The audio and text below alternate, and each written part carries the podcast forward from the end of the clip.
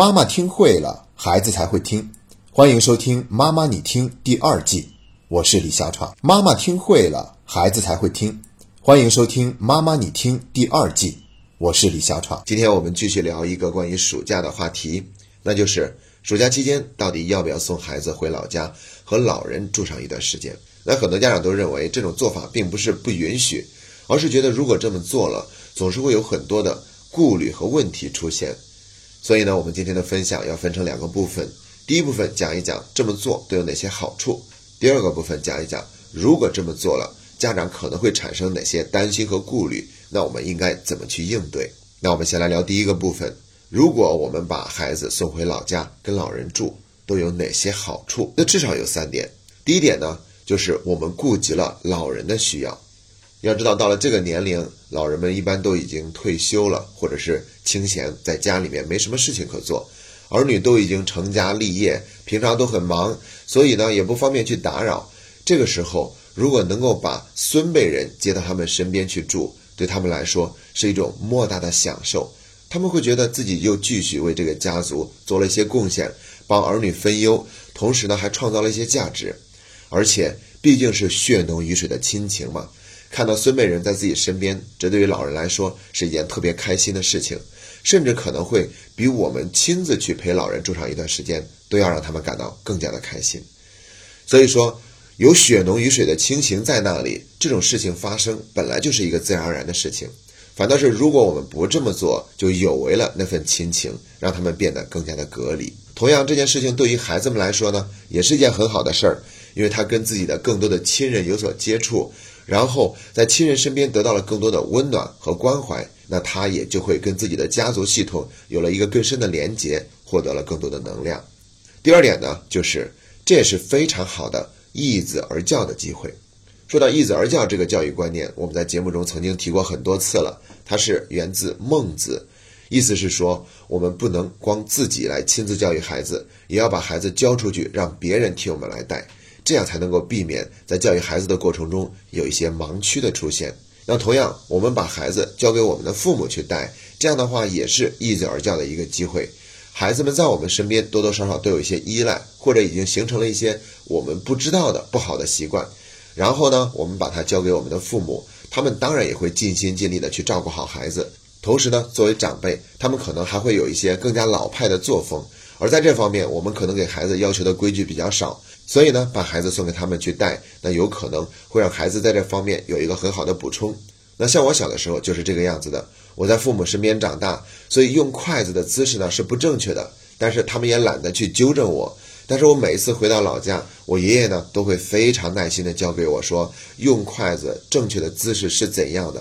然后我学得很慢，但是也学得很有兴趣，所以慢慢慢慢我就纠正过来了。那现在在暑假里面课程中，我经常跟孩子们一个餐桌上吃饭，就会发现有太多的孩子，他们用筷子的姿势都是不正确的。一张餐桌上能有一两个人用筷子的姿势是正确的，就已经非常难得了。所以呢，我想说的是，这一点我就是受益于易子而教，我的爷爷帮助我把这个问题得到了顺利的解决。好了，那我们再来说第三点，这也是一个自然教育的好机会。对于我们大多数家庭来说，可能老家还都是在乡下或者是在小的县城，那把孩子送回去，让他接触一番不同的风土人情，尤其是更有机会去跟大自然接触，那就是特别好的。通常我们说的教育一共有四种，分别是家庭教育、学校教育、社会教育和自然教育。你看前面这几种，我们多多少少都有所重视，但是自然教育呢，对于城市里面的孩子来说是非常匮乏的。可能平常也就是去一下公园儿，然后有机会去一下郊区玩一下。但是对于乡下来说，自然教育几乎是每天都在发生的事情。你会发现有很多的小动物就在家里面养着，而且那些小狗啊、小猫啊，也未必非得要拴住，而是可以自由的走来走去的。他们在乡下充分释放了自己的天性。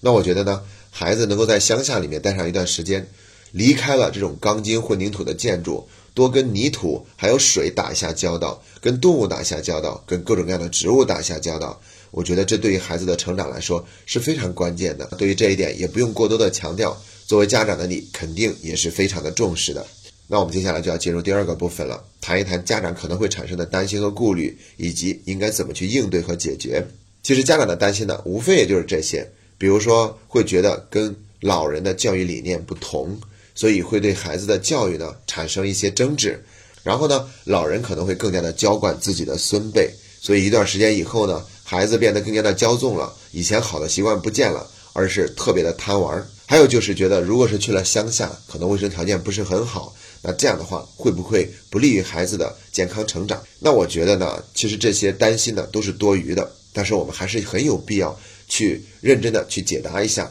首先，我们来说一下教育理念不同，其实我们应该有一点自信呢，那就是。即便是我们跟老人的教育理念不同，然后把孩子放在老人身边，